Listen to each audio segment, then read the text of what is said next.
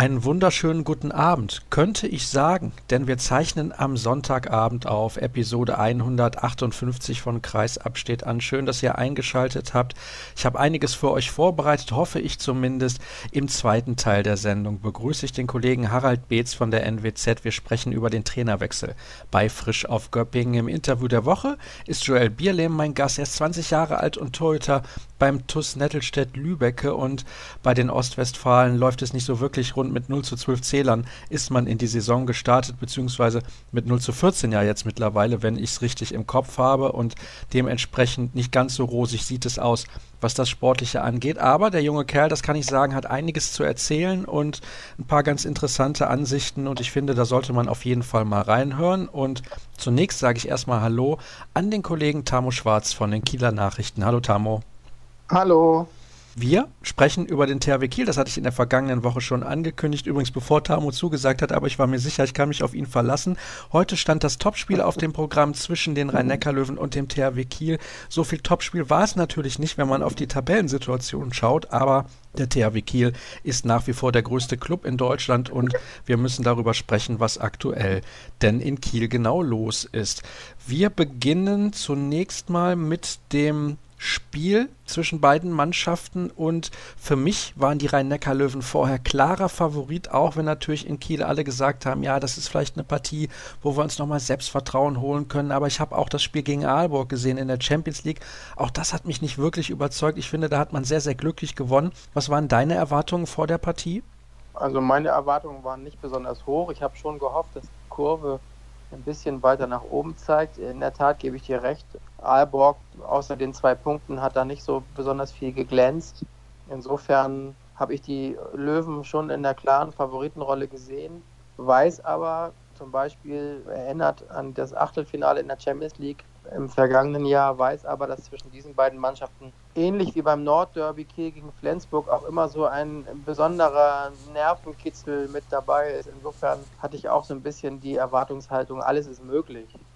Ich kann mich übrigens erinnern, bevor wir dann explizit nochmal weiter über dieses Spiel sprechen, dass du im Sommer gesagt hast, als wir die Saisonvorschau aufgezeichnet haben, du gehst ganz klar davon aus, dass der THW Kiel deutscher Meister wird. Da muss ich natürlich gleich dann nochmal nachhaken, wenn wir dann über die allgemeine Situation sprechen. Aber wir bleiben zunächst beim Spiel an sich.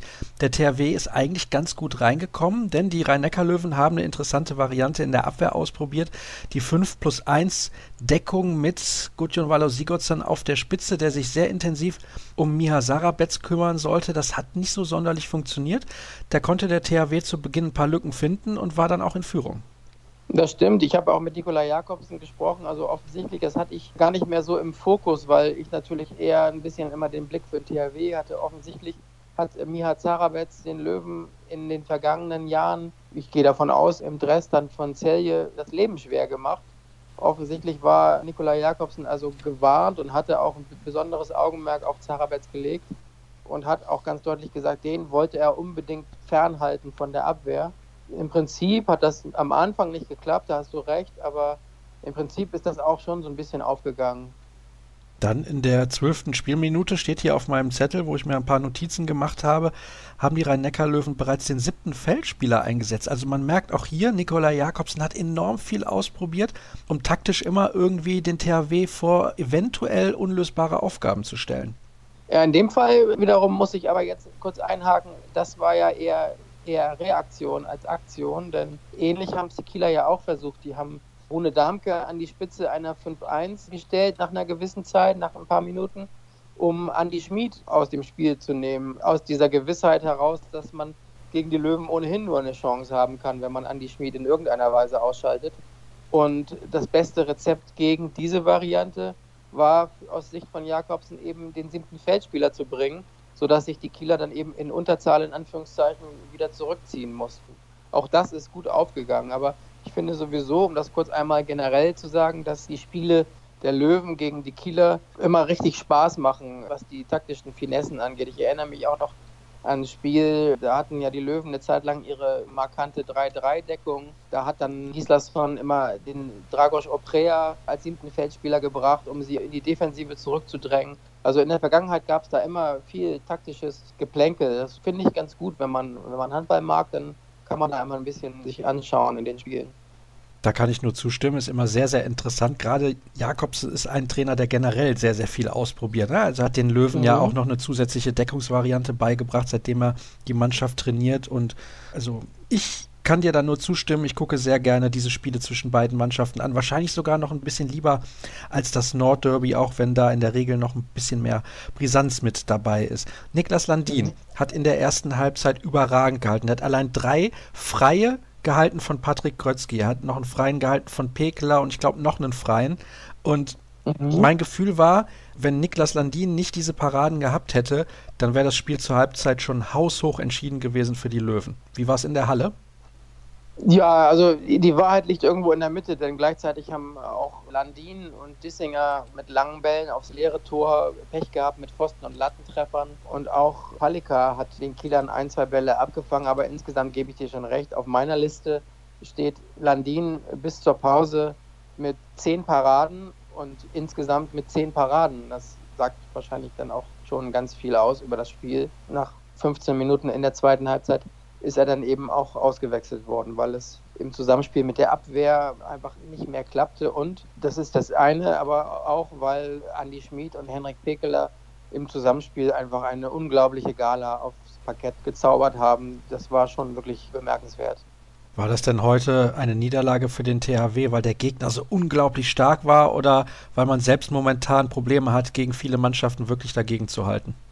Auch da liegt die Wahrheit in der Mitte, aber ich würde schon sagen, die Löwen waren heute sehr stark. Allerdings, ja, Schmid, Pekeler, die haben wirklich kongenial gespielt. Das ist auch schön zu sehen, wie sich da so ein bisschen die Gewichte verlagern nach dem Weggang von Kim Ekdal-Durier und Pekeler und Schmid noch viel besser harmonieren. Aber der THW hat sich auch, ich benutze jetzt ganz bewusst die Wortwahl von Alfred Gislason, hat sich auch wieder das Leben so dermaßen schwer gemacht mit Ballverlusten, Fehlpässen, Würfen. Ich fand zum Beispiel in der ersten Halbzeit, um das nur zu vergleichen, ich fand Landin hat ganz stark gehalten und auch ganz stark freie Bälle gehalten. Palika hat durchschnittlich gehalten und wurde stark gemacht. Das ist der Unterschied. Also der THW hat wieder viel vergeben. Innerhalb von drei Minuten hat Lukas Nilsson, der dann auch gleich nach wenigen Minuten wieder rauskam mit, mit einer Folge Fehlpass, Fehlwurf, Fehlpass, eigentlich den ersten Rückschlag eingeleitet, wo der THW von 5-4 Führung auf 5 zu 8 ins Hintertreffen geriet. Da ist der THW im Moment einfach nicht stabil und sie nehmen sich immer wieder vor, diese technischen Fehler einzugrenzen und schaffen es einfach nicht. Da ist im Moment wirklich der Wurm drin. Um das Spiel quasi abzuschließen, was die Bewertung angeht, ein verdienter Sieg. Am Ende ja nur zwei Tore für die Rhein-Neckar-Löwen, fast schon ein bisschen kurios, aber die sind in der Verfassung, wo man definitiv sagen kann, die werden bis zum Ende der Saison um die deutsche Meisterschaft mitspielen. Gehe ich auch von aus und Alexander Pettersson hat das auch ganz deutlich gesagt. Sie haben am Ende Kräfte geschont. Die haben 30 zu 24 geführt in der 57. und haben dann noch vier Tore kassiert, haben das Spielen im Prinzip eingestellt, weil die ja unfassbar, wie ich finde, aber das ist jetzt ein anderes Thema, nicht für uns an dieser Stelle, weil die ja in dieser Woche noch drei Spiele haben, am Dienstag, Donnerstag und Samstag, haben die wahrscheinlich auch schon so ein bisschen an Hannover am Dienstag gedacht und im Prinzip war das ein gefühltes 30 zu 24. Da war für mich das Spiel beendet. Oha, Tamo, das hättest du nicht ansprechen dürfen. Ich habe das nämlich hier auch auf meinem Zettel stehen. Da könnte ich komplett aus der Haut fahren bei diesem Spielplan. Das ist nicht mehr feierlich. Da gibt es ja sogar noch die Situation, da werde ich dann noch den Kollegen Marc Stevermüher mal einladen, wo die Rhein-Neckar-Löwen samstags ja. in Leipzig spielen und sonntags beim FC Barcelona. Das ist eine ganz, ganz große Frechheit den Sportlern gegenüber und auch der Sportart gegenüber. Ich glaube, das tut dem Handball überhaupt nicht gut. Aber da werden wir demnächst hier bei Kreisab noch ein bisschen ausführlicher drüber sprechen. Sprechen wir über die allgemeine Situation beim THW Kiel. Warum ist in den ersten Wochen der neuen Saison aus deiner Sicht so viel Sand im Getriebe? Ich will erstmal vielleicht auf deine Bemerkung von vorhin eingehen, als du gesagt hast, im Sommer hätte ich ja wirklich mit der Kraft der Überzeugung gesagt, dass ich davon ausgehe, dass der THW deutscher Meister wird. Ich habe das wirklich gedacht und ich habe in einem Kommentar in der vergangenen Woche auch ganz ehrlich geschrieben, dass ich mich geirrt habe und dass ich ein Stück weit ratlos bin, weil ich den THW im Sommer sehr, sehr eng begleitet habe, mit im Trainingslager war, anschließend gab es Testspiele in Felmar und in Köln gegen Barcelona. Und wirklich, ich war über Wochen nah dran und das, was ich da gesehen habe, hat mich wirklich optimistisch gestimmt. Ich habe einen Team Spirit gesehen, den ich besser fand als im vergangenen Jahr. Ich bin der Überzeugung auch von Alfred gefolgt, der gesagt hat, naja, das Gute an dem Duvniak-Ausfall in der vergangenen Saison war, dass eben die jungen Spieler auch gezwungen waren, in ihre Feuertaufe zu gehen und dass das nur gut sein kann für diese Saison. Aber das komplette Gegenteil ist der Fall. Also es scheint wirklich so zu sein, dass die Mannschaft in der vergangenen Saison, die nun wirklich nicht gut war, Kraft geschöpft hat aus diesem Gefühl, nicht liefern zu müssen, weil man sowieso diese vielen Verletzungen hat und jetzt völlig überfordert ist mit dem Druck, dass eben der Geschäftsführer zu Beginn der Saison beispielsweise ganz klar gesagt hat, wir wollen deutscher Meister werden und Alfred will und muss Titel gewinnen. Schauen wir auf den Kader und dann kann ich sagen, ist richtig, diese Aussage muss man treffen, dass man damit deutscher Meister werden will. Oder siehst du das anders? Ich weiß es nicht. Ich weiß es wirklich nicht. Ich habe es geglaubt und ich habe dir auch wirklich nichts vorgespielt im Sommer, als ich gesagt habe, ich glaube, die werden deutscher Meister. Aber ich weiß jetzt gar nicht mehr, ob ein Lukas Nilsson wirklich so ein Riesentalent ist und genau der Richtige an der richtigen Stelle war. Oder ein Nikola Bielik. Oder ob man auf der halbrechten Rückraumposition mit Weinhold, Wujin und Zeitz, wo ich wirklich der Überzeugung bin und ein, ein, ein großer Fan von Steffen Weinhold bin, bei dem ich der Überzeugung bin, dass der maßgeblichen Anteil am Europameistertitel 2016 hatte, als er als Interimskapitän diese Mannschaft geführt hat und Qualitäten entwickelt hat, die ich da von ihm noch nicht gesehen hatte. Ich weiß das nicht mehr, weil alles andere könnte ich jetzt gar nicht mehr ernsthaft vertreten, weil man jede Aussage, wenn ich sagen würde, ja, die schaffen es und die kommen da raus, könnte man jetzt ja, wenn man sich die drei letzten Spiele ansieht, einfach in der Luft zerpflücken. Darum kann ich wirklich nur sagen, auch ich bin ein Stück ratlos und frage mich diese Fragen selber zum Teil auch. In der neuen Saison wird Henrik Pekeler dazu stoßen. Der wird, glaube ich, mit ordentlich Selbstvertrauen nach Kiel kommen. In seine eigenen Fähigkeiten und auch vielleicht in dem Glauben daran, die Mannschaft wieder auf das Niveau zu hieven, was man in Kiel eigentlich auch gewohnt ist und was man von so einer Mannschaft erwarten kann. Aber bis dahin ist ja noch ordentlich Zeit, die vergehen wird. Und die Frage, die ich mir dann stelle, du hast gesagt, du bist ratlos, ist, muss man noch sehr viel am Kader tun für die neue Saison? Oder muss man an anderen Stellschrauben drehen? Und da ist es, glaube ich, ganz normal, dass, wenn er jetzt zehn Jahre da ist, dann nach dieser Saison, man irgendwann auch mal über Alfred Gislason diskutieren muss. Ja, das ist natürlich normal. Und das weiß auch Alfred und das weiß auch Thorsten Storm. Und wenn dieser Kader sozusagen nach den Wünschen von dem Trainer zusammengestellt ist, muss sich am Ende natürlich, das ist der Mechanismus dieser Branche und jedes Sports, muss sich natürlich am Ende auch der Trainer gefallen lassen, dass dieser Kader eben auf Herz und Nieren geprüft wird und an seinen Erfolgen gemessen wird. Insofern ist das natürlich so. Im Moment war ich aber nach den Niederlagen gegen Wetzlar, Melsung und Hannover, war ich aber fest davon überzeugt, dass dieser Kader keinen neuen Trainer braucht, sondern dass dieser Kader Siegertypen braucht und dass diese Siegertypen verschwunden sind, obwohl es in ihnen steckt. In einem Steffen Weinhold steckt drin, ein Siegertyp zu sein. Und Domagoj Duvniak kommt auch irgendwann wieder. Und ein Patrick Winczek, auch wenn er natürlich qua Position als Kreisläufer nicht in dieser Rolle unbedingt ist, auch dem traue ich das zu. Und Niklas Landin traue ich das zu. Und eigentlich auch Andreas Wolf. Aber diese Fähigkeit ist irgendwie verschwunden und nicht umsonst ist ja in der vergangenen Woche auch die Diskussion über einen Sportpsychologen oder über mentale Unterstützung aufgekommen. Der Aufsichtsrat hat sich geäußert, dass die finanziellen Mittel dafür bereitgestellt sind und so weiter und so weiter.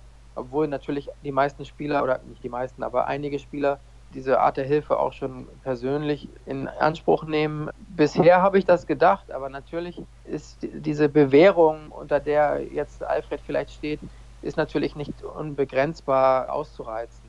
Glaubst du, er kann drei Jahre in Folge ohne deutsche Meisterschaft überleben? Nee, das glaube ich nicht. Ich glaube aber dennoch nicht, dass sich der Verein entscheiden würde, ihn zu feuern, sondern ich glaube dann eher, so wie ich Alfred einschätze, dass es dann zu einer Trennung käme am Ende der Saison, weil ich auch glaube, dass das, dass das nicht sein Anspruch sein kann.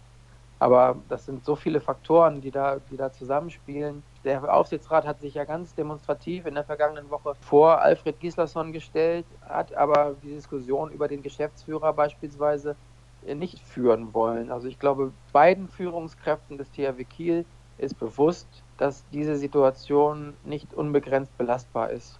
Muss man nicht vielleicht sogar noch ein bisschen weiter zurückgehen, um diese aktuelle Krise zu analysieren, wenn man sagt, Guck mal, wer den Verein in den letzten sechs, sieben Jahren alles verlassen hat. Absoluter Führungsspieler. Irgendwann fing es ja an mit Stefan Löwgren, Markus Alm, Aaron Palmerson ist weg, Ilic, Nassis, Philipp Jicher hat dann irgendwann den Verein auch verlassen. Und zwar von jetzt auf gleich, was natürlich dem THW überhaupt nicht in die Karten gespielt hat. Sicherlich war er verletzt und angeschlagen, aber er war natürlich eine absolute Führungsfigur. Diese Spieler muss sich der THW, ich formuliere es jetzt mal so, mittlerweile selber heranzüchten, weil man finanziell im Vergleich zu den europäischen Spitzenclubs nicht mehr so aufgestellt ist wie früher. Liegt da vielleicht auch das Problem? Ja, einerseits hast du natürlich recht, das ist ja ein Thema, was wir beide auch schon oft hatten, das müssen wir jetzt nicht nochmal ganz neu aufrollen. Ja, das Gewicht in Europa hat sich verschoben und ja, in, in, Ungarn steht staatliches Geld dahinter und an anderer Stelle sind es Scheichs und an der dritten Stelle sind es Mäzene und so weiter. Und das Gleichgewicht in Europa hat sich verschoben. Es ist nicht mehr so, dass nur Barcelona und der THW Kiel das Nonplusultra sind und alle Spieler wollen dorthin. Aber mit dieser Situation müssen ja Vereine wie der THW Kiel nicht erst seit gestern leben. Und das wäre ja auch trotzdem noch lange keine Begründung dafür, dass man nicht zumindest trotzdem in Deutschland Spitze sein müsste. Nur weil die größten Stars eventuell nach Paris, Westbrem oder Barcelona gehen, bedeutet ja noch lange nicht, dass sie alle zu den Löwen oder zur SG Flensburg-Handewitt gehen, die ja in den vergangenen Jahren vor dem THW standen. Also gibt es eben andere Faktoren. Also zum Beispiel das Verletzungspech der vergangenen Jahre, da ist sicherlich auch nicht nur dem THW die Schuld anzulasten, denn die haben neuerdings, früher wurde es dem THW angelastet, wenig deutsche Nationalspieler zu haben. Jetzt haben sie sehr viele. Die sind besonders hoch belastet. Es sind viele Verletzungen zuletzt entstanden, Weinhold, Dissinger und so weiter. Das ist sicherlich ein Faktor, aber die Kaderzusammenstellung ist sicherlich auch ein großes Fragen. Auf dem Papier sagen ja Experten wie du selbst, das ist eine Mannschaft, mit der muss man Meister werden wollen. Aber ist die Summe der Einzelspieler eben auch eine so gewachsene, großartige Mannschaft wie die beispielsweise der Löwen, die mit einer Mannschaft, in der wenig Spieler immer die Last getragen haben, die sind trotzdem zweimal Meister geworden. Also das sind schon große Fragezeichen, die es da geben muss. Schauen wir mal ganz kurz auf den Spielplan. Es geht jetzt dann demnächst nach Erlangen, dann spielt man in Westbrem in der Champions League und da ja auch erstaunlich. Man verliert zu Hause gegen PSG, gewinnt knapp gegen Aalborg, Flensburg tatsächlich in der Lage, PSG zu schlagen. Ja, also da auch, was diesen Quervergleich angeht, sieht das beim Nordrivalen ganz, ganz anders aus irgendwie. Dann spielt man zu Hause gegen Frisch auf Göppingen, dann geht es dann im Pokal nach Hannover, danach dann auswärts zu den Füchsen Berlin. Zwischendurch spielt man noch zu Hause in der Champions League gegen Flensburg. Also da kommen auch Gegner mit einem ordentlichen Niveau. Und da frage ich mich, wo wird denn der THW in gut einem Monat stehen? Denn ich sehe nicht, dass sich das Problem jetzt von einem auf den anderen Tag lösen wird. Nein, das sehe ich auch nicht, wobei ich guter Hoffnung bin, dass jetzt zum Beispiel ein Spiel am Donnerstag in Erlangen keine Zitterpartie wird. Also hoffe ich einfach mal, und das glaube ich auch. Und insofern ja, es kommen auch wieder so, so Schlüsselmomente, die vielleicht dann auch wegweisend sind für den weiteren Verlauf. Also beispielsweise zieht man durch einen Sieg in Hannover in die nächste Pokalrunde ein, schöpft man daraus Selbstvertrauen und Kraft. Oder ist das vielleicht der nächste Nackenschlag, weil nachdem man nun den Pokal in der letzten Saison gewonnen hat und damit auch vieles übertünchen konnte, ist das wieder so ein Jahr, in dem man schon sehr früh weiß, dass man in Hamburg nicht dabei sein wird all das sind so Mosaiksteinchen, von denen dann immer wieder die nächsten Weggabelungen auch abhängen. Ich glaube, ein ganz, ganz fieses Spiel ist das Heimspiel gegen Göppingen. Wir sprechen ja gleich ausführlich über Frisch auf, aber die können natürlich da komplett ohne Druck aufspielen, weil niemand von ihnen erwarten wird, dass sie in Kiel irgendwas reißen in der aktuellen Verfassung und dementsprechend für den THW eine ganz, ganz schwere Aufgabe. Und ich möchte mich mal festlegen, wenn man das Spiel bei den Füchsen Berlin verliert, am 21. Oktober findet das statt, dann bin ich relativ sicher, kann man sowieso die Meisterschaft schon mal vergessen, aber ich glaube, dann wird es auch sehr, sehr schwer unter die ersten drei zu kommen. Wie stehst du denn zu dieser These?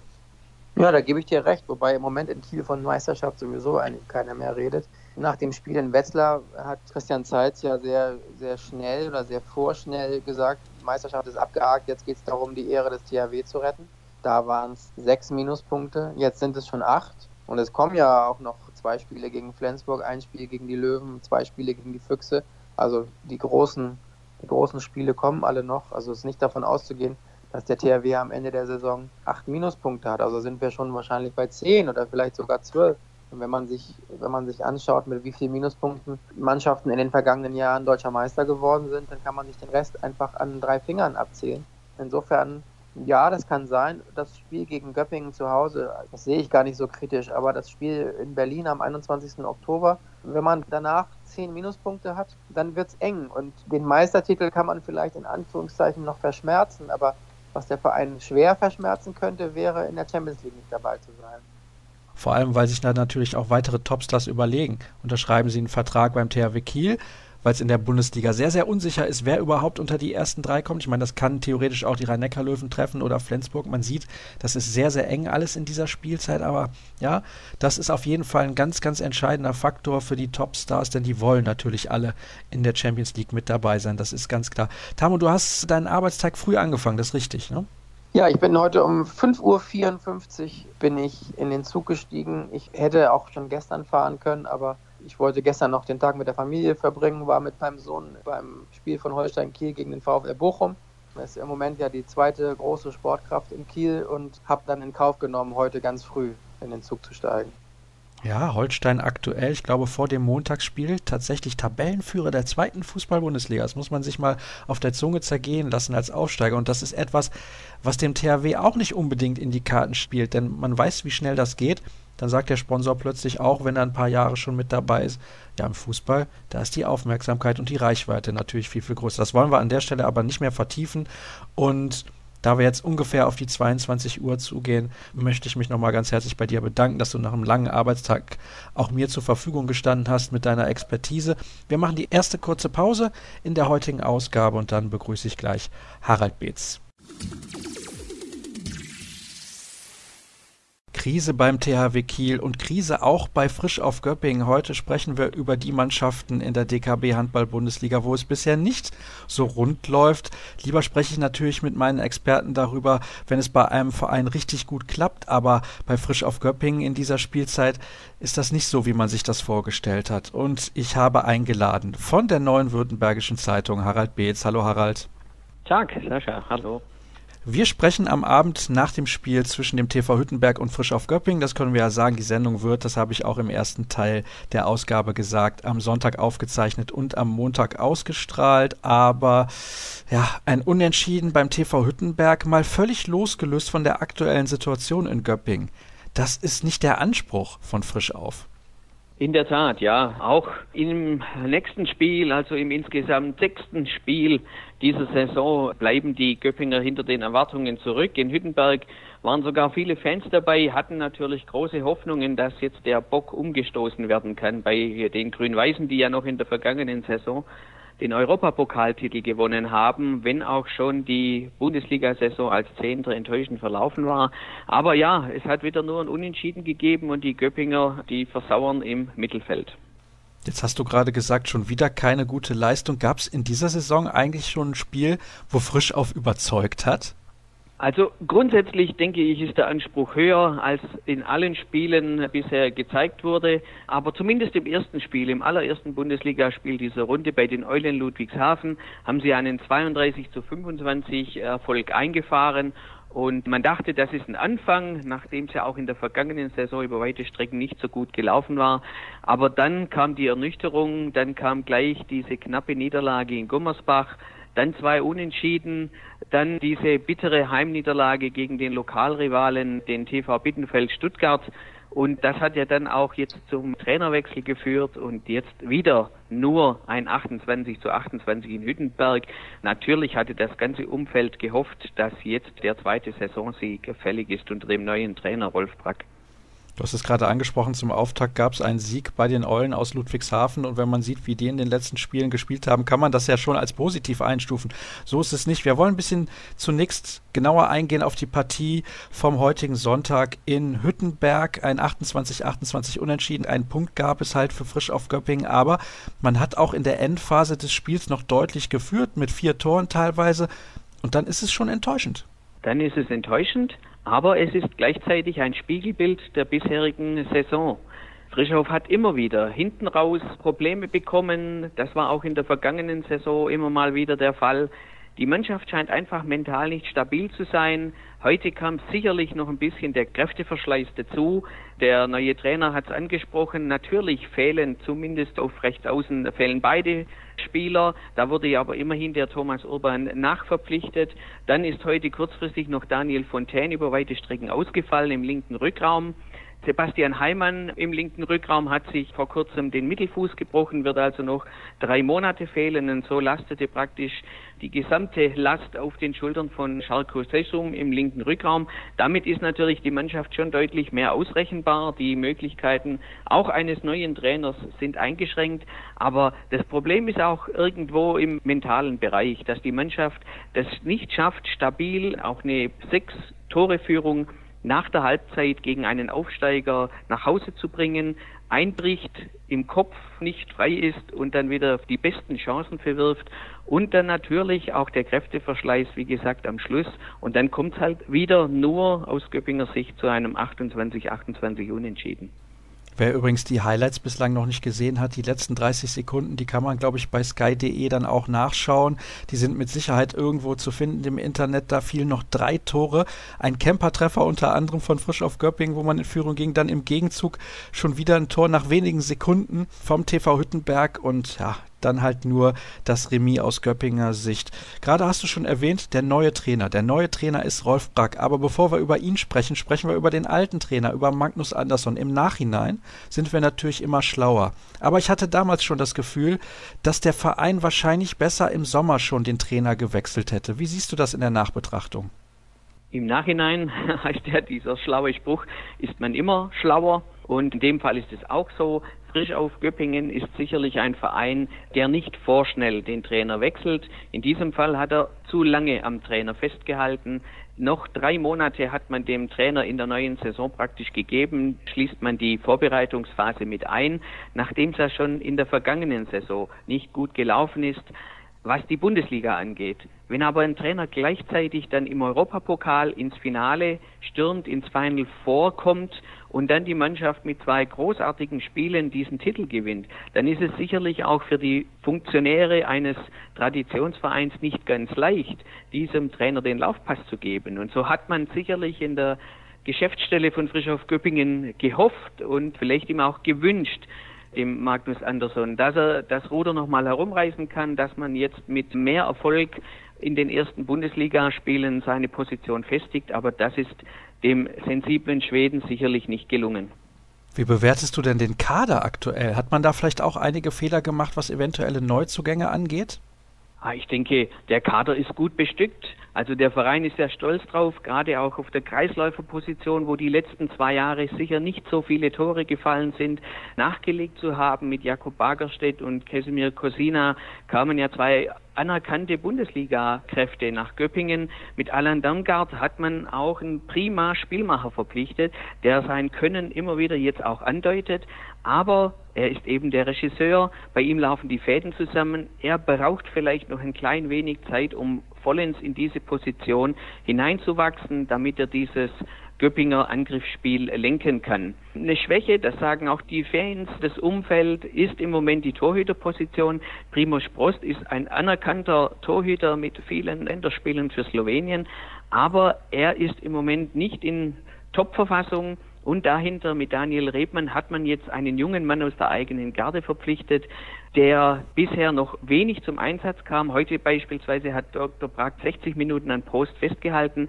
Aber da lässt sich im Moment eine Schwäche ausmachen. Also das Duo im Tor sollte sich noch dringend steigern. Ansonsten denke ich, verfügt die Mannschaft über gutes Potenzial. Im Moment können aber viele Spieler es einfach nicht abrufen, weil diese mentale Komponente dazukommt. Jetzt heute hat man es wieder in der Schlussphase gesehen, da werden die besten Chancen nicht im Tor untergebracht.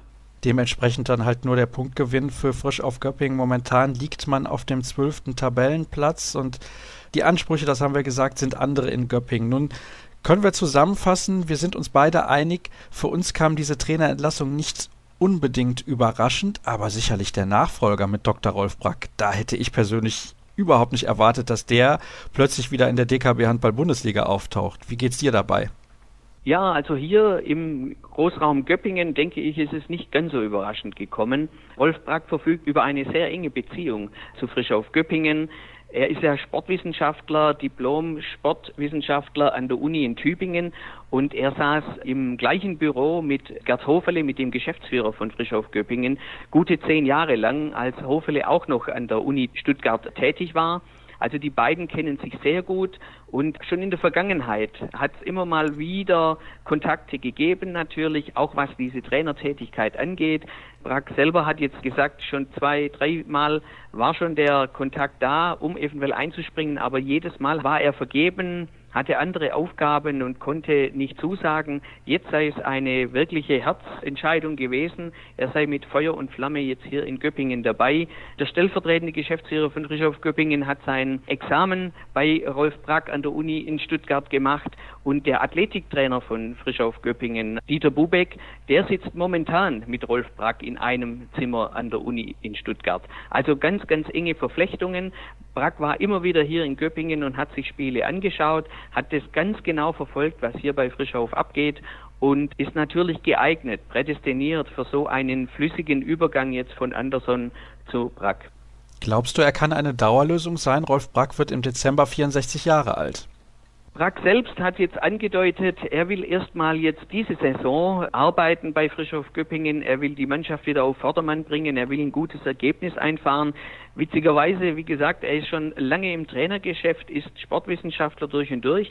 Aber er wird ja dann im November in der dritten Runde im EHF-Pokal erstmals bei einem Europapokalspiel an der Auslinie stehen. Natürlich hat er internationale Erfahrung. Er war gut zwei Jahre äh, Nationaltrainer in der Schweiz bis 2016. Aber der Europapokal ist dann auch für so einen Handballprofessor und altgedienten Bundesliga-Trainer nochmal was Neues. Und er selbst deutet an, es könnte dann auch mal noch eine Übergangslösung oder eine Zukunftslösung geben, vielleicht mit Dr. Rolf Brack als Sportdirektor in Göppingen. Also momentan Vertrag läuft bis Saisonende. Jetzt will er erstmal die Mannschaft wieder nach vorne bringen und dann wird man weiter sehen, wie sich die Personalsituation entwickelt. Hat er konkrete Dinge angesprochen, wo er sagt, da muss er die Spieler nach vorne bringen, damit es bei Frisch auch wieder besser läuft? Er will auf jeden Fall das Spiel schneller machen. Er will es aber auch variabler machen und das gilt für Angriff und Abwehr. Rolf Brack hat ja über Jahre mit der HBW Balingen ein offensives Abwehrspiel geprägt. Das 3-2-1 hat er wirklich hervorragend seiner Mannschaft eingebläut und die Balinger, die ja körperlich und von der Klasse der Spieler nicht an der Spitze waren, haben damit manchen Gegner zur Verzweiflung gebracht. Und ich denke mir, nachdem Frischauf in der Regel immer mit der 6-0 Abwehr spielt, wird er sicherlich mit Hochdruck an einer neuen Abwehrformation arbeiten, einfach um auch in der Defensive variabler zu sein. Im Angriff fordert er zunächst mal, die Mannschaft soll die einfachen Tore schießen. Also nicht kompliziert agieren, sondern zielgerichtet schnell nach vorne spielen und er ist ja ein Tempofanatiker. Man hat jetzt schon gegen Hüttenberg gesehen, dass die Mannschaft bemüht ist, den Ball schnell nach vorne zu bringen, den schnellen, einfachen Abschluss zu suchen. Was glaubst du, wie schnell kann wieder Ruhe einkehren in das Umfeld von Frisch auf Göppingen? Ja, es wird schon etwas Zeit brauchen weil Brack hat sich sicherlich ja, erhofft, dass schon heute ein Sieg drin ist in Hüttenberg, aber es hat nicht geklappt. Er war ja auch am Schluss dann enttäuscht. Nach dem Spiel hat er von einem klar verlorenen Punkt gesprochen. Man hat ihm angesehen, dass er schwer enttäuscht war, dass es nicht gleich geklappt hat mit einem Sieg die Grundlage zu schaffen für erfolgreichere Zeiten. Und jetzt ist eben der Blick aufs Programm entscheidend. Und jetzt kommt dann im nächsten Heimspiel Flensburg. Dann muss die Mannschaft nach Kiel. In Kiel wird es trotz der schwierigen Lage des THW oder gerade deshalb auch schwer werden, was zu holen, denn Kiel muss auch schauen, wie es zu seinen Punkten kommt. Und so geht es dann weiter. Dann kommt der Pokal dazu in Erlangen, DHB-Pokal, da ist Frischow dann Mitte Oktober gefragt. Dann geht es gleich zwei Tage später gegen Wetzlar. Also das Programm ist jetzt schon sehr anspruchsvoll und man darf gespannt sein, wie Rolf Brack die Mannschaft darauf einstellt. Siehst du Göpping in den Abstiegskampf involviert? Kann man sich eigentlich gar nicht vorstellen, wenn man die Spieler sieht, die da unter Vertrag stehen. Das glaube ich nicht. Ich denke schon, dass Frischhof mittelfristig im Laufe jetzt dieser Vorrunde die Kurve bekommt. Rolf Brack braucht etwas Zeit, vor allem auch um die Köpfe frei zu bekommen. Das hat man heute gesehen. Da wurden zu viele Chancen verworfen von Spielern, die das eigentlich beherrschen. Und da wird noch etwas Zeit notwendig sein, seine Philosophie den Spielern einzuimpfen und sie frei zu machen von der Vergangenheit. Da lastet noch sehr viel, auch sogar aus der vergangenen Saison mit den verlorenen Heimspielen, mit der Chancenauswertung, mit der Angst vor den technischen Fehlern. Da muss sicherlich noch die eine oder andere Trainingseinheit herhalten und dann braucht es auch ein Erfolgserlebnis, um das vollends aus den Köpfen zu bekommen. Und dann denke ich schon, dass Frischhoff Göppingen wieder eine bessere Rolle in der Liga spielen kann. Allerdings das Saisonziel Platz 6, das sehe ich schon gefährdet. Kannst du meine Skepsis nachvollziehen, auch angesichts des Spielplans, den du eben genannt hast, jetzt gegen Flensburg, dann nach Kiel, die auch massiv unter Druck stehen? Dann hast du ein Pokalspiel, das eigentlich ja gar nicht so wichtig ist im Vergleich zum Spiel gegen Wetzlar, die auch sehr gut in die Saison gekommen sind. Also das, wie gesagt, das ist das Problem. Jetzt eben dieses Erfolgserlebnis einzufahren bei diesem Programm, das ansteht. Aber ich traue Brack schon zu, dass er die Köpfe frei bekommt und dass die Mannschaft seine Philosophie umsetzt und dann auch bald zu ersten Punkten kommt. Oder zu weiteren Punkten nach diesem ersten Zähler in Hüttenberg zu weiteren Punkten kommt.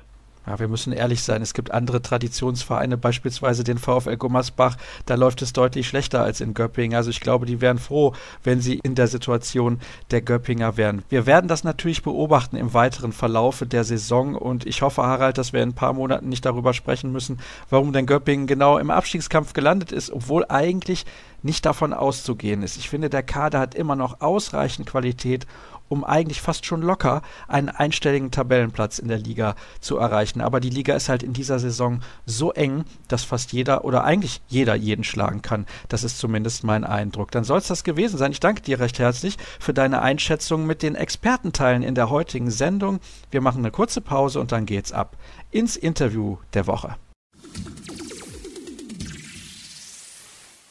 Weiter geht's mit dem Interview der Woche in der heutigen Ausgabe und ich freue mich, einen sehr, sehr jungen Spieler begrüßen zu dürfen. Ich bin mir gar nicht sicher, ob ich schon viele Spieler hier begrüßt habe, die jünger sind, als er jetzt im Moment ist. Nikola Bielik habe ich gesprochen vor einiger Zeit, der muss ja so 18, 19 Jahre alt gewesen sein, aber er ist 20 und deswegen bin ich auch gespannt, was er zu erzählen hat.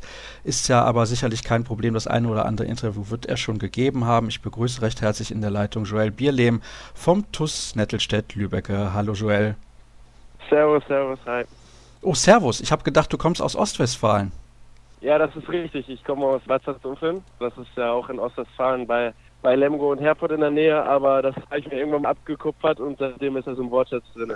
Alles klar, dann hätten wir das auch geklärt. Ja, wir müssen natürlich zunächst mal über euren Start in diese Saison sprechen. Der ist alles andere als positiv verlaufen. Wenn man dann aus so einem Spiel rausgeht am vergangenen Donnerstag, habt ihr zu Hause mit elf Toren gegen Magdeburg verloren.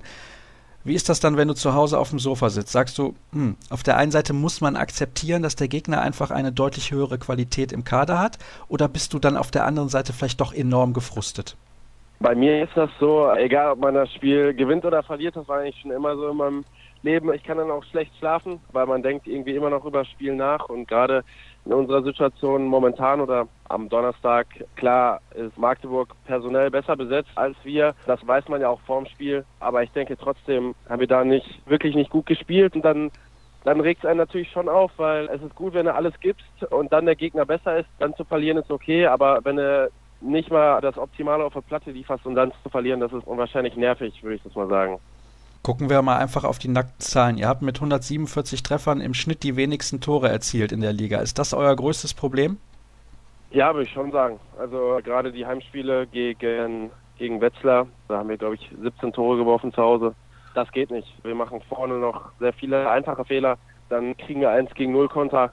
Und ich denke mal, die Abwehrarbeit, wenn wir halt in der Abwehr stehen, ist es über weite Strecken in Ordnung. Aber wenn man halt vorne leichte Fehler macht, dann 1 gegen 0 Konter, den kann man halt auch nicht verteidigen. Und ich denke, da müssen wir halt jetzt weiter arbeiten, dass wir da ein Konzept finden. Aber nichtsdestotrotz darf man das jetzt auch nicht überbewerten, wie du schon gesagt hast. Wir hatten ein sehr schweres Auftaktprogramm, aber wir arbeiten weiter und wir, wir glauben an uns und an die Qualität, die im Kader steckt, für Saisonziel.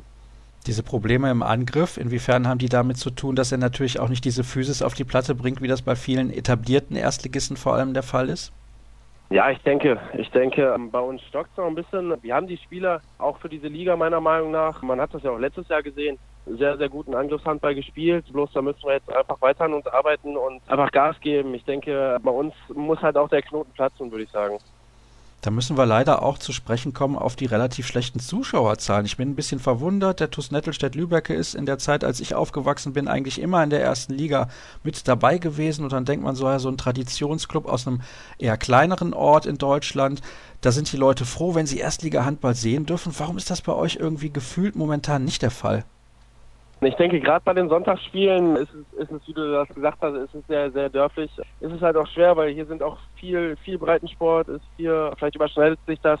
Ja, und dann kann man es natürlich den Familien halt auch nicht verkennen, wenn sie dann auf dem Sportplatz oder in einer anderen Halle sind, weil die Kinder spielen. Ja, und 12.30 Uhr ist vielleicht auch ungewohnt für viele. Und ich denke auch, ist es halt, also genau wie du das gesagt hast, ich habe auch schon Spiele im Fernsehen damals bei DSF gesehen, da saßen die Zuschauer noch beim Zeitnehmer auf dem Schoß. Und klar ist das schade, aber nichtsdestotrotz müssen wir natürlich attraktiv spielen und uns gut verkaufen, dass wir vielleicht auch da nochmal einen Schritt mehr kriegen von den Zuschauern. Ich denke, das wäre auch sicherlich eine Hilfe. Die Zuschauer geben euch ja auch dann einen gewissen Push, um eventuell mal Gegner zu schlagen, die auf Augenhöhe sind mit euch. Du hast gerade gesagt, du hast früher dann im DSF auch die Spiele geguckt. Was sind so die Spieler, die dich dafür begeistert haben, diesen Sport dann auch auszuüben? Ja, gerade auf meiner Position war es also so richtig die Euphorie. Ging dann 2007 los mit der Heim-WM auch. Also ich habe schon mit drei, vier Jahren angefangen, Handball zu spielen, aber so eine Heim-WM zu Hause und dann noch Weltmeister sind ja die Helden sozusagen damals geworden und dann mit Henning Fritz so für mich als ganz klarer Indikator dafür. Das war schon echt atemberaubend. Jetzt konnte ich vor vor ein paar Jahren in der Nationalmannschaft anfangen mit ihm zu arbeiten und hatte auch immer ein offenes Ohr und das ist natürlich dann nochmal noch mal doppelt, doppelt cool sozusagen, dann auch mit einem halt mal so zu reden, der früher hat man den halt am Fernseher angeguckt und dann ist er so greifbar und das finde ich allgemein im Handball eh sehr gut, dass man halt immer greifbar ist.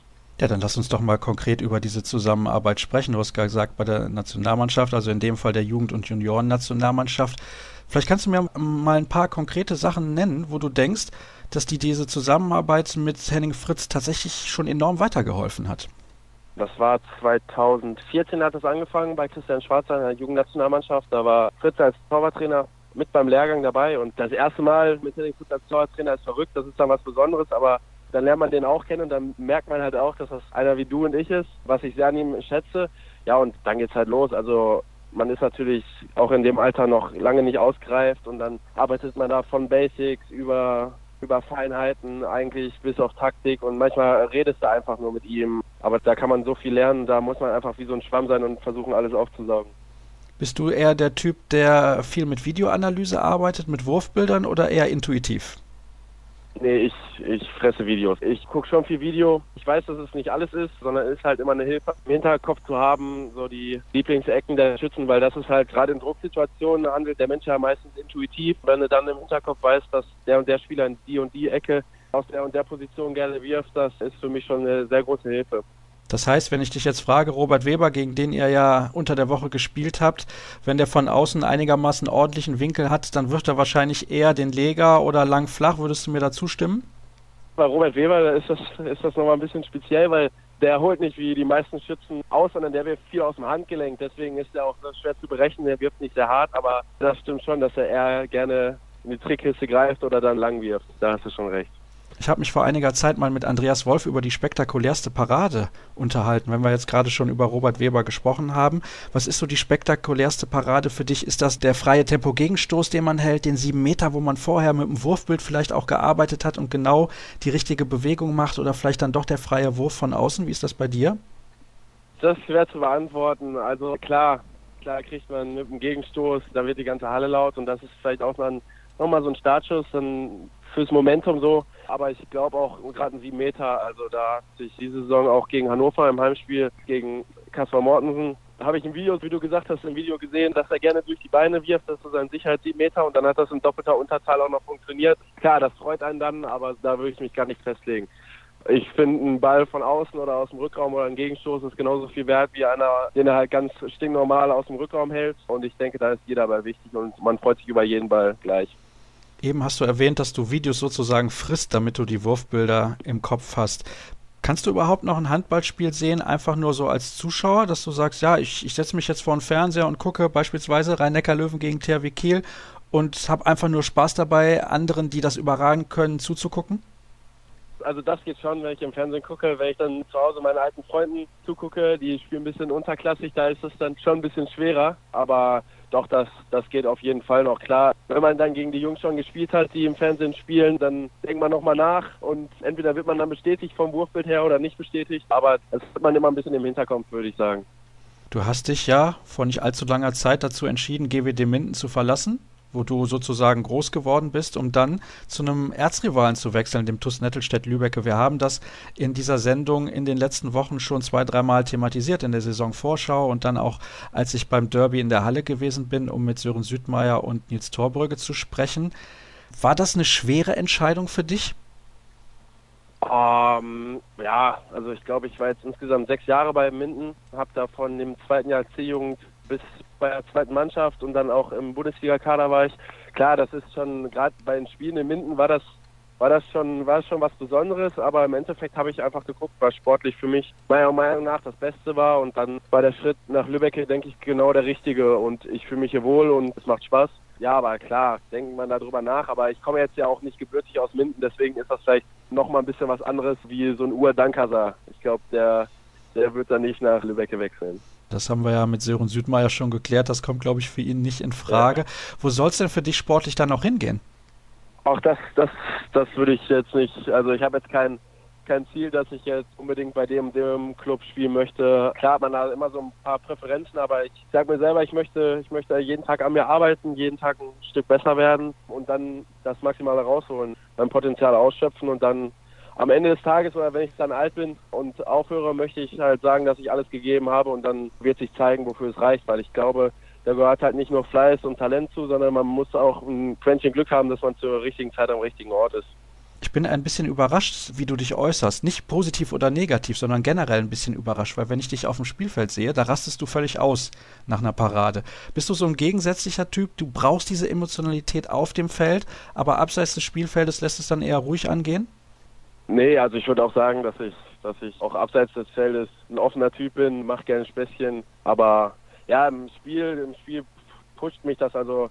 Das war auch gerade bei der Junioren-Weltmeisterschaft in Algerien, da in Algerien sind halt in der Vorrunde nicht so viele Zuschauer in der Halle. Und wenn du dann so ein Geisterspiel hast, dann brauchst du das vielleicht auch so ein bisschen und das weckt vielleicht die Mannschaft auf, wenn man halt morgens um 10 gegen Ungarn spielt. Weil ich habe da, hab da einen Weg gefunden, wie mich das pusht und wie ich da weiter fokussiert bin. Dann nutze ich das halt so. Also ich bin da sehr offen für die mentale Trainingsschiene sozusagen. Ja, aber ich bin auch abseits des Spielfeldes gerne mal, gerne mal ein bisschen lauter. Wenn du dich mit so vielen Sachen beschäftigst wie intensiver Videoanalyse und solchen Dingen, bist du jemand, der auch Wert legt auf beispielsweise sehr viel Arbeit im Kraftraum, herausragend gute Ernährung. Sind das Dinge, die du bewusst auch in jungem Alter irgendwie schon versuchst so umzusetzen, wie das bei einem Profisportler der Fall sein sollte? Ja, ich mache schon, mach schon ganz gerne Krafttraining, habe nur das Problem, dass ich nicht so ganz so schnell zunehme. Aber ja, das gehört halt alles dazu. Also wie du dich ernährst, das sieht man halt auch im Training. Also das merkst du auch selber als Sportler im Training. Klar geht das nicht immer sehr gut. Manchmal hast du Stress und dann musst du zwischen Tür und Angel was essen. Aber das merkst du dann auch meiner Meinung nach im Training, weil ich selber merke das. Aber da habe ich, glaube ich, auch einen Schritt in die richtige Richtung jetzt gemacht mit dem Wechsel. Ich wohne jetzt alleine. Vorher habe ich mit Maria Michalzik zusammen gewohnt, der jetzt immer noch bei Minden in der WG wohnt. Da sind wir zusammengezogen mit 17 Jahren. Da war die erste Zeit schon ein bisschen turbulenter. Aber jetzt koche ich eigentlich tagtäglich und achte da schon sehr drauf, ja. Habt ihr da so interne Duelle dann auch, wenn ihr gegeneinander spielt, du und Marian? Also wie ist da der Kontakt noch, wenn man so ein paar Jahre, ja, ich sag mal, gegen Ende der Pubertät zusammen in der WG wohnt, dann nehme ich an, ist das schon eine sehr, sehr enge Freundschaft. Ja, also wir haben drei Jahre zusammen gewohnt in der Wohngemeinschaft in Linden und haben uns, glaube ich, in den drei Jahren nicht einmal richtig gezofft. Also da ist schon was entstanden, schon eine Freundschaft entstanden und wir haben jetzt immer noch Kontakt. Also ich habe auch mit ein paar anderen Jungs von GBD noch Kontakt, aber Marian und ich trinken mal zusammen Kaffee oder FaceTime. Also wir haben da schon auf jeden Fall Kontakt und versuchen uns da immer noch, immer noch so ein bisschen anzustichen und erzählen uns eigentlich immer noch sehr viel. Und in ein paar Jahren dann vielleicht in der Nationalmannschaft mal zusammen auflaufen, ist das sowas, ja, wo man eventuell auch mal dran denkt? Ich denke jetzt in meiner Situation noch nicht. Also ich bin gerade gerade meine meine erste meine erste Saison in der ersten Liga und da möchte ich jetzt erstmal Schritt für Schritt gehen und zum Bundesliga-Torwart wirklich reifen. Und dann, wenn es so ist, dann freue ich mich natürlich. Das ist eine sehr, sehr große Ehre. Aber jetzt liegt erstmal der Fokus drauf, dass ich, dass ich ein guter Bundesliga-Torwart werde.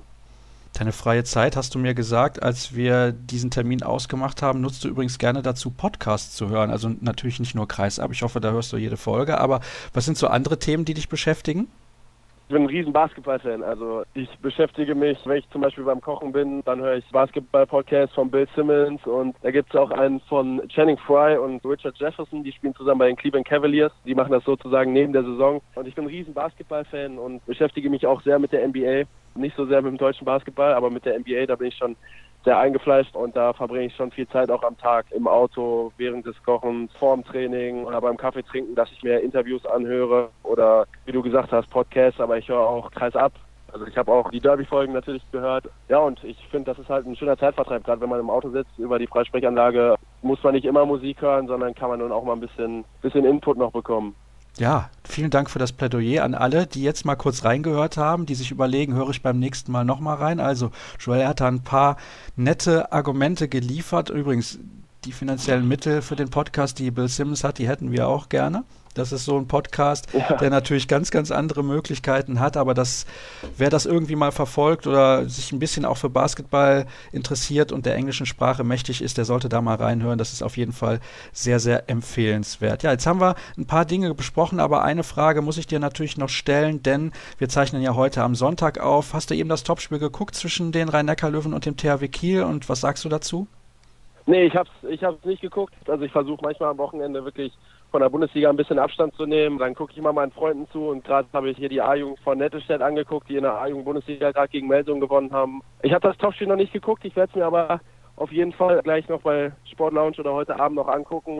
Ja, und ohne es geguckt zu haben, Kiel mit zwei Toren verloren. Ich denke, die haben jetzt auch einen Umbruch in Kiel, das, das ist ja allgemein bekannt und es ist halt nicht einfach mit dem Druck in der Bundesliga auf der Top-Niveau einen Umbruch zu machen. Aber ich habe das Spiel jetzt nicht gesehen, da kann ich dir jetzt leider nicht viel Auskünfte drüber geben. Ist kein Problem. Das machen wir dann irgendwann demnächst nochmal und vielleicht haben wir ja auch die Gelegenheit, ich habe das ja angekündigt, zum Rückspiel kommen wir dann auch zum Derby und sprechen dann darüber, wie es bei beiden Mannschaften dann zu dem Zeitpunkt aussieht. Joel, ich danke dir recht herzlich für deine interessanten Aussagen. Ich hoffe, du bleibst uns natürlich treu und ihr bleibt uns auch treu und ihr wisst, wo ihr alle weiteren Informationen bekommt, was diese Sendung angeht. Das geht bei Social Media unter facebook.com slash kreisab, bei Twitter at kreisab.de und bei Instagram unter dem Hashtag kreisab sind wir zu finden und in einer Woche hören wir uns dann hoffentlich an gleicher Stelle wieder. Bis dann.